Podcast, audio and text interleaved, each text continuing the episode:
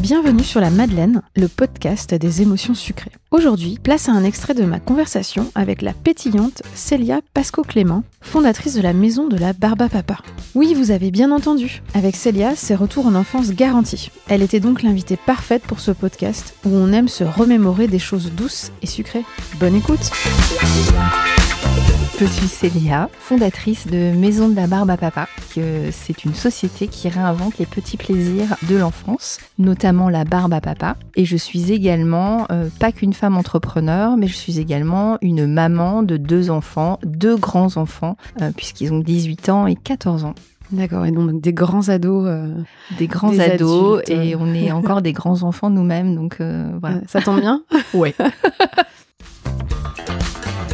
très attirée, mais plutôt par les, la confiserie et les Mm. bonbons, tu vois. Même si euh, j'adorais faire des gâteaux, enfin, on faisait des gâteaux, les gâteaux yaourt. euh, Et on avait une tradition, tiens, d'ailleurs, je vais te raconter une tradition qu'on avait chez nous, que j'ai retransmis euh, à, à- à mes enfants petits. Pendant les vacances, nos parents, il y avait une fois par semaine, pendant, à chaque vacances, on faisait le repas des parents. Mais petits, hein, quand on était petits, hein, pas quand on avait Ouais. 15 ans. Tu vois, genre à 10 ans, euh, Ah ouais et euh, entre 8, ma soeur avait 50 plus que moi. Donc, tu vois, on a commencé assez tôt. Euh, Entre 8 et elle, elle en avait 13. Et on faisait ce qu'on voulait.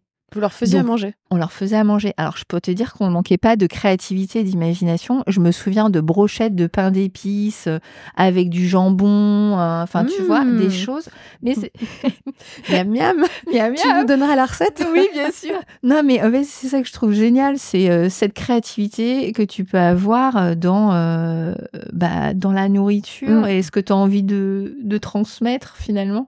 Et mes parents jouaient le jeu. Donc, euh, Et ils aimaient toujours, ils, étaient bons acteurs. ils euh, étaient très bons acteurs. Donc, je me souviens de brochettes comme ça, euh, pain d'épices, jambon et tomates cerises, là, qu'on faisait. Enfin, voilà. Et le but, c'était de les, les surprendre et, et ils étaient très surpris. Mais ils D'accord. mangeaient, ils mangeaient. Ah ouais. Et donc, tu as fait ça avec tes enfants J'ai fait ça avec mes enfants et on allait plus loin, donc ils choisissaient leurs recettes. Je les accompagnais, je les accompagnais. Ils sont plus grands, ils le font, ils sont, ils font leur- les courses tout seuls Mm. maintenant. Mais je les accompagnais euh, donc euh, en grande surface. Ils avaient leur liste et ils, allaient faire les courses. Donc c'est eux qui choisissaient. Donc quand t'es petit, euh, c'est c'est compliqué. Donc Mm. des fois ils me demandaient, maman, où est-ce qu'on trouve le pain de mie? Je leur disais, je ne sais pas. Pour jouer le jeu jusqu'au bout Débrouille-toi. débrouille-toi. Et avec ce qu'ils avaient acheté, ils faisaient la cuisine. Et ils ont fait des choses, des fois, assez extraordinaires. Quoi. Une fois, ils ont cuisiné des œufs de caille. euh. Ah ouais. Ah non, ça allait loin. C'est une bonne idée en fait. Voilà. C'est trop une bonne idée. euh. Et euh, voilà, c'est un moment festif en famille. on te présente ta, créa- ta création. Enfin, moi, j'adore. Si cet extrait vous a donné envie d'écouter la suite, rendez-vous la semaine prochaine pour l'épisode complet. D'ici là, abonnez-vous sur votre appli de podcast préféré pour être averti des nouveaux épisodes. Bonne écoute et à bientôt.